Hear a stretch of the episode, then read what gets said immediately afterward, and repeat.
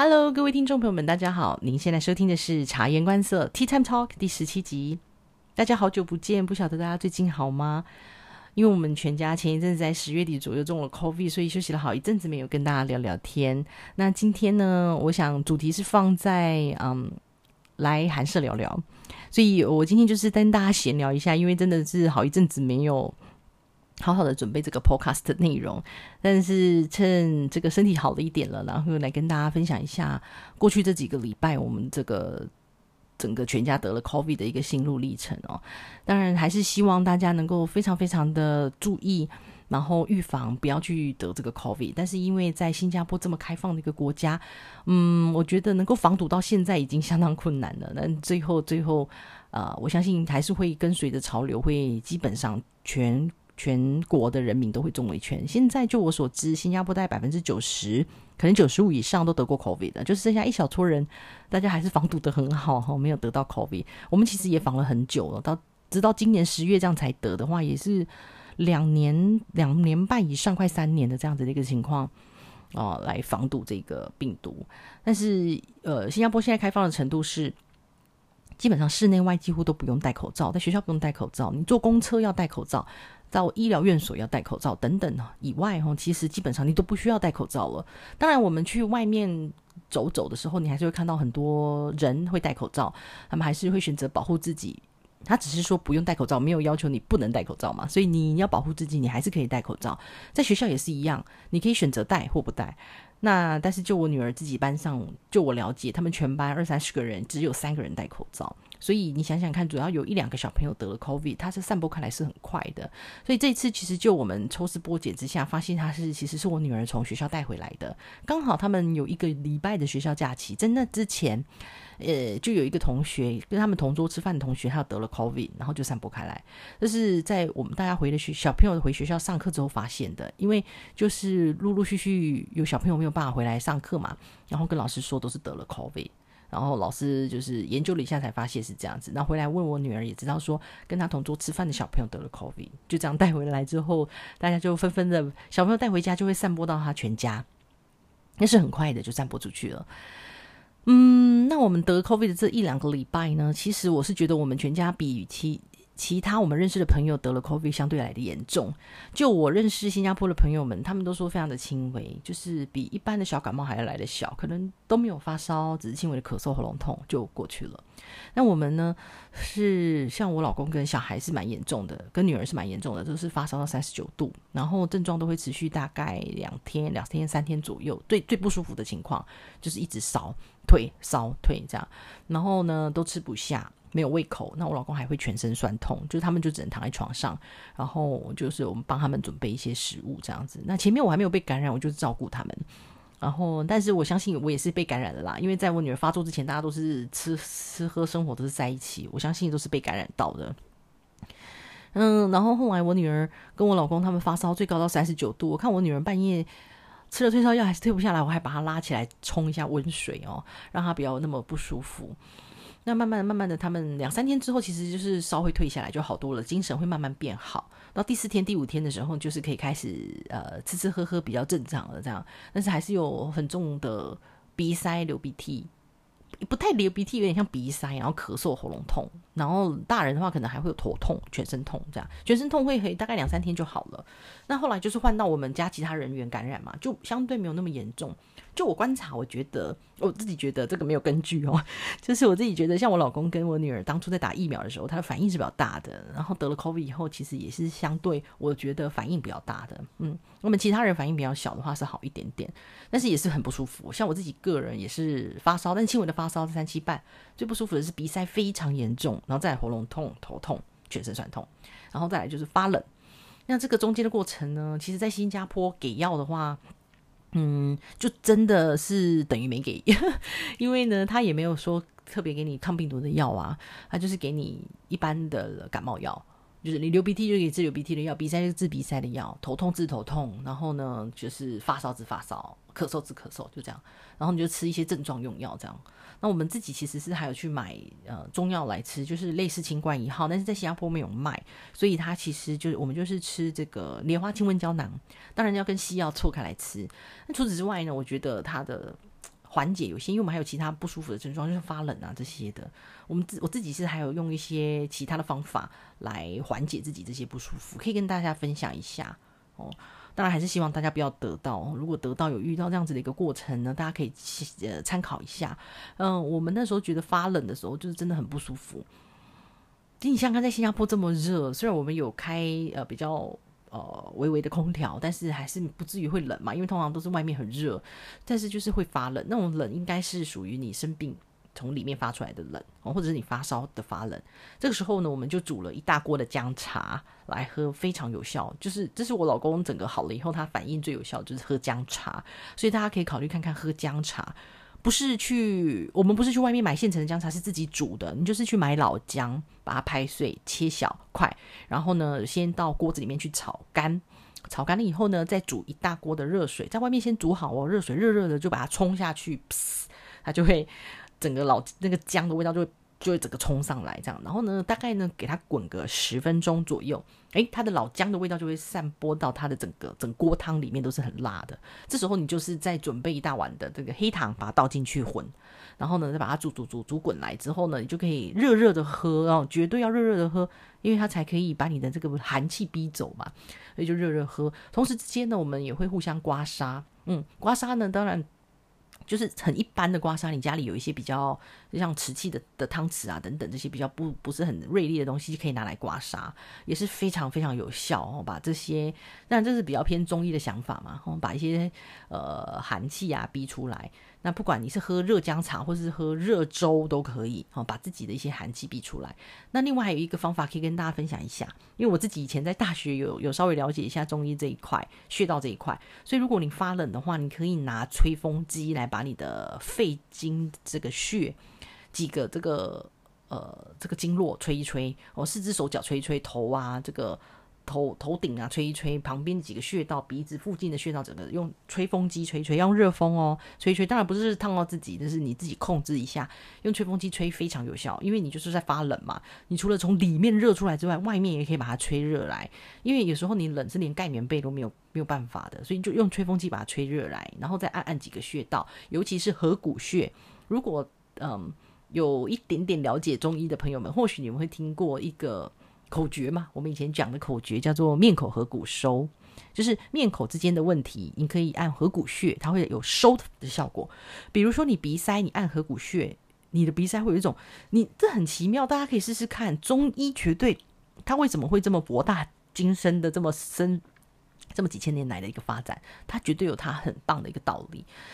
这个经络就是非常重要的，它你按了合谷穴之后，大家试试看，如果你按对的话，可以上网去查查看合谷穴怎么找。哦，它就是在你的这个大拇指跟食指中间，哦，找到一个穴道，然后呢，按下去之后呢，它会麻到你的食指。这个时候呢，你会感受到你的鼻子鼻塞的部分好像有一种往上收的感觉，好像那个血管都。都都是往上收缩，那个鼻鼻子就突然通了。因为我儿子女儿我都这样帮他按，他们都说超有效，但他真的有点痛。我自己按也是非常有效。那这个可以跟大家分享一下，因为到最后我们没有真正的治疗 coffee 的药来吃的话，我们就只好缓解这些症状。所以这个是我们全家慢慢使用的一个几个呃缓解这症症状、缓解不适的方法，可以跟大家分享。因为在新加坡其实已经。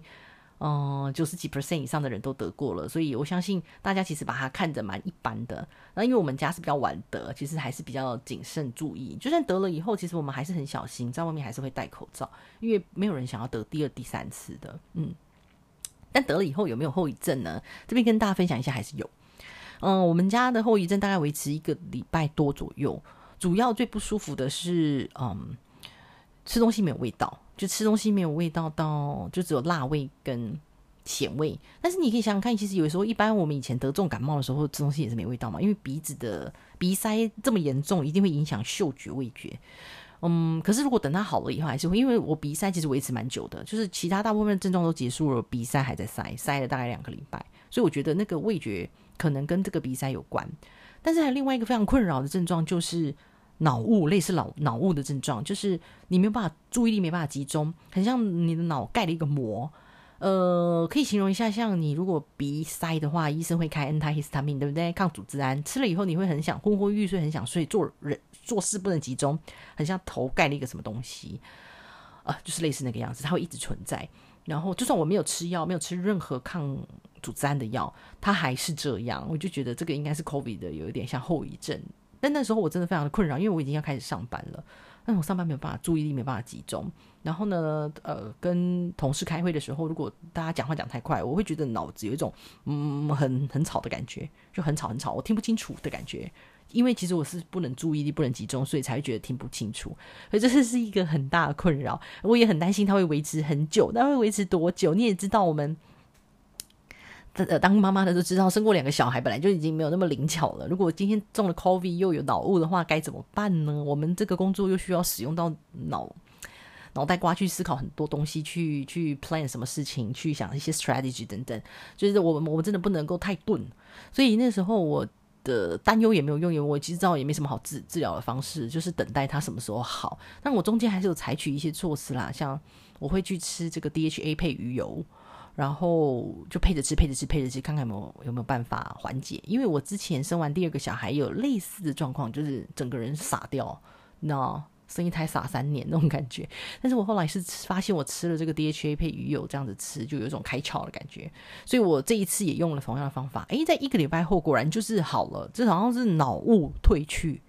就是拨云见日的感觉。那这个可以跟大家分享一下，但不不不确定是不是 DHA 跟鱼油配在一起吃造成的，也有可能是他这个脑雾，或许他后遗症就是大概维持一个多礼拜，但最后全部都好了以后，就真的好多了，就是会回到很一般正常的一个生活，只有说气管比较敏感哦，偶尔吸到冷空气或灰尘会咳咳咳咳个半死这样。但就我在网络上查询一些资料，一些医生的分享是说。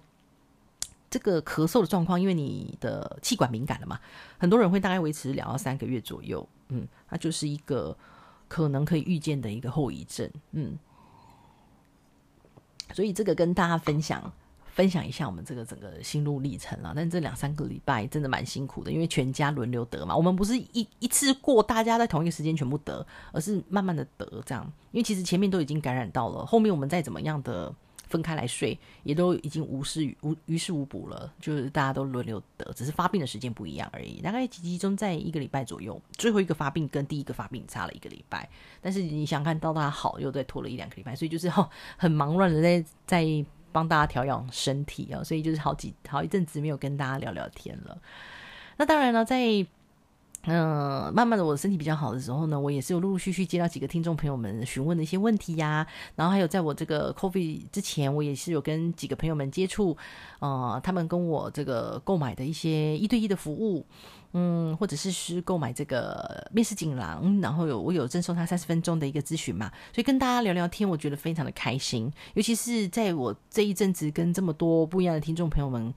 哦，一对一的话是长达一个小时哦，三十分钟也很蛮蛮长的一个时间。聊一聊之后，我觉得很开心，因为我遇到的有已经有经验的 CIA 的朋友，还有没有经验想要进来这个领域的朋友们，我跟他们分享了很多，我也听了他们的呃想法，对未来的一个呃规划，跟对自己的一个人格特质的了解，我都觉得非常非常的好，每一个都非常优秀，我都相信你们进来这个业界绝对是一个非常好的 CIA。就你们的这样子的一个精神，就已经已经加分到不行了。那当然呢，就在现实层面上，就是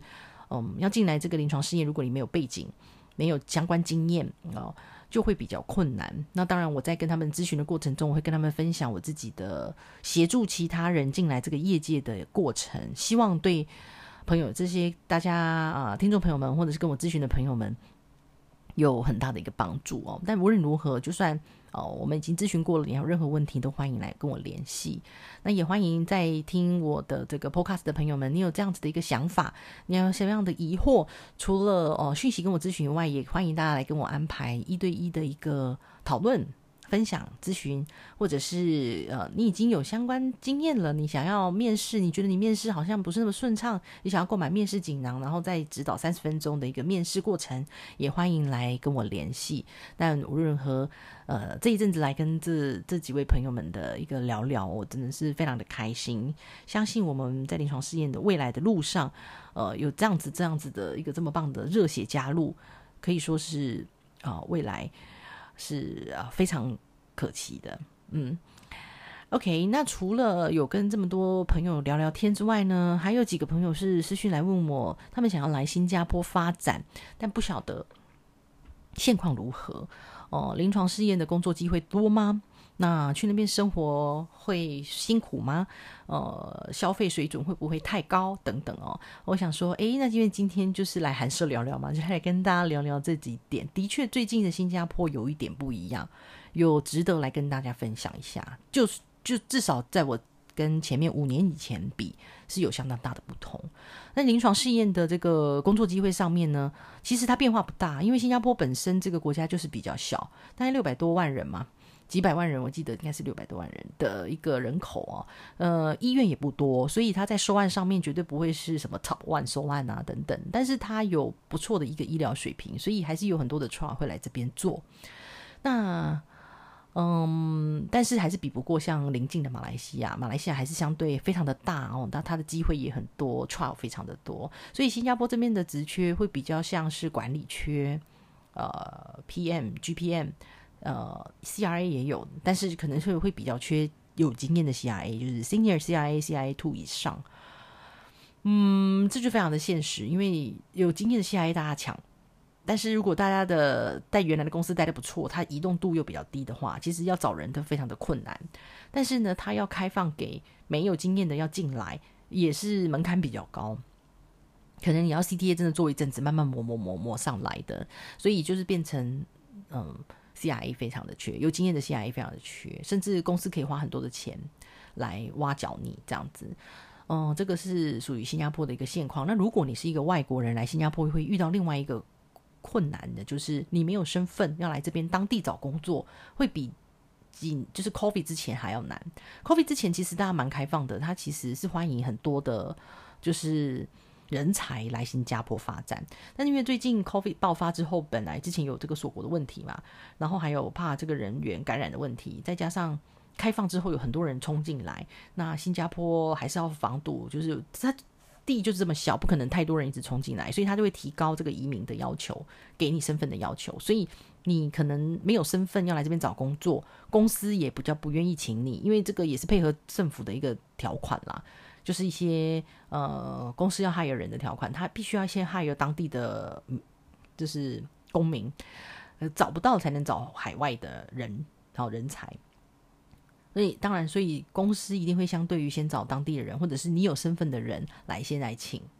来使用，然后呢才能够再找找不到，我们才会找外国人。所以如果你是外国人，直接要来这边找工作，困难度就会比以前来的高。主要是因为政府就把这个移民的门槛提高了，那工作了来这边工作门槛也提高了，薪资的要求也提高了，等等哦，还有他他发放的名额也会限缩。那如果你的公司愿意帮你。申请身份那就会好很多。什么样的身份呢？就是 work permit 啦，也不是说真的身份，就提供你 work permit，提供你 work permit，你进来这边工作会缴税嘛？你就开始有机会可以申请这边的身份。当你一旦拿到 PR 以后，你后续找工作的困难度就会下降很多，你就不用一定局限于在你原本那个公司。那当然喽，能够提供你 work permit 的一定都是比较大型的公司，所以。以 CRO 来讲，就是前前几名大型的 CRO 公司，它在各国都有据点的。嗯，他们员工可是 hire 够多，所以他们 local 的 people 也是比较多，他们就比较多的 quota 可以去去 hire 其他国家的 CRA 或者其他国家的呃其他的 position 的人。那这个时候你就比较能够申请 relocate 啊，所以当然呢，他们还是比较 prefer，如果你要 relocate 来新加坡，还是有经验的人为主。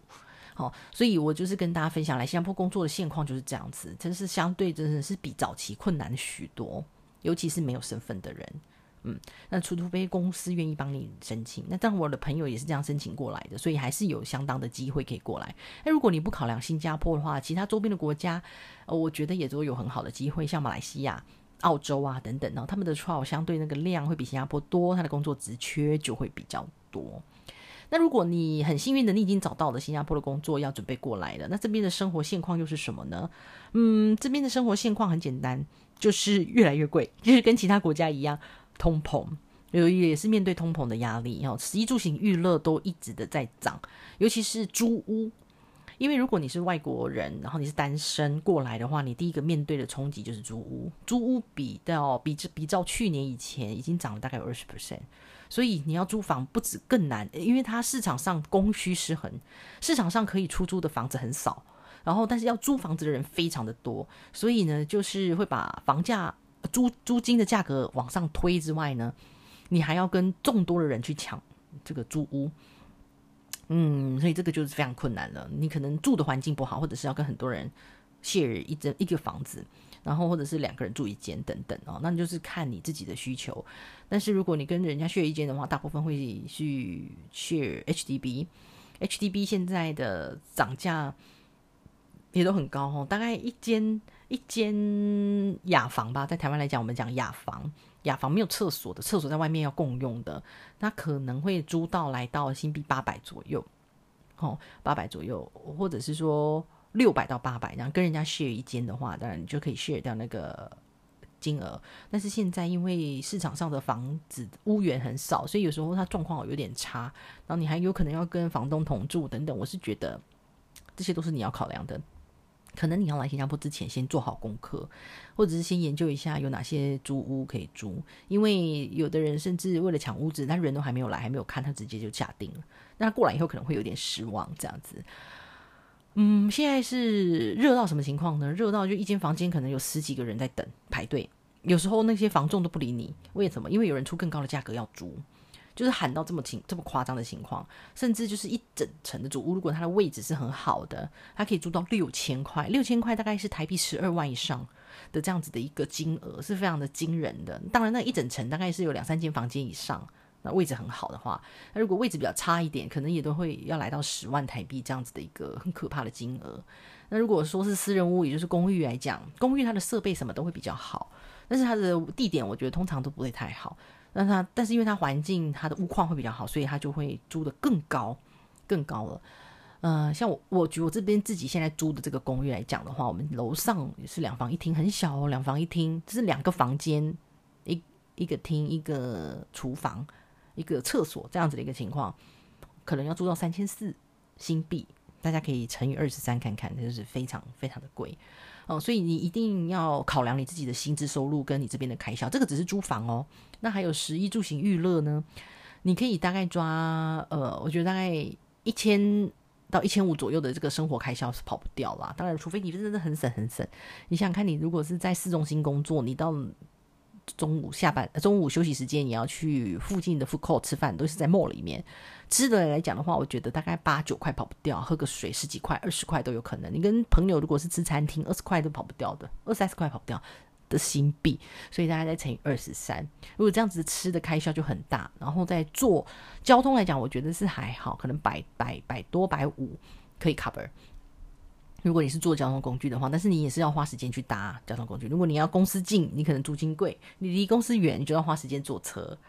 不要看新加坡小小的，它从我以前是住东边，我要到西边去工作，我去一趟公司要一个半小时，因为你要坐公车转 MRT，然后再转公车，这是非常的耗时的。所以这个是生活现况来讲了，十一住行娱乐普遍都涨了，明年应该会更贵。为什么？因为我们消费税要涨，你的十一住行娱乐都有含消费税，如果涨的话，那他们利润不变，商人利润不变，它的物价一定会涨。所以这样子的话，你就想想看，你要要求的薪资要多高，你才能够 cover 在这边的生活。所以这个是，我是觉得新加坡如果再这样涨下去，对他们的一个呃发展是没有很好的，因为等于是优秀人才不会特别想要来，因为我这边租实在是太贵了。你有自己的房子就赢了，就是省了一大半的钱。如果没有的话，就是租房子会吃掉你一大半的钱。可是大部分没有身份的人，当然也不可能有房子，因为在这边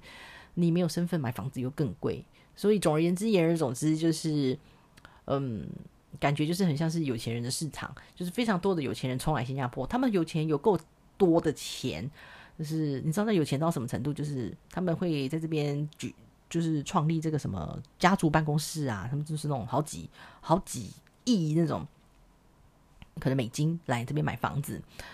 呃，然后买一票一票的房子这样子。然后生活对他们来讲不是什么压力，他们只要能够在这边或者是其他国家分布他们的财产就可以。可是因为这些热钱进来，就会让新加坡。涨涨涨涨不停，所以政府其实也有在控制，就看他可以控制到什么程度了。所以这个几点，这新加坡的现况哈，包含生活跟临床试验的现况来跟大家分享。如果你真的有想要来新加坡工作生活的话，呃，务必务必先做好功课。这是指单人哦，如果你是全家过来的话，他的开销绝对不是只是这样。那当然，如果你是全家，会有夫妻的收入嘛，所以还是要看你的收入来安排你的生活，然后才会知道你的生活品质会落在哪一样的一个层级哦。OK，那今天就大跟大家随便聊聊，聊了这么多比较生活上琐碎的事情，不晓得大家还没有什么问题？如果有问题的话呢，欢迎来 Facebook 这边留言来让我知道。那最后呢，我想跟大家分享一些工作职缺。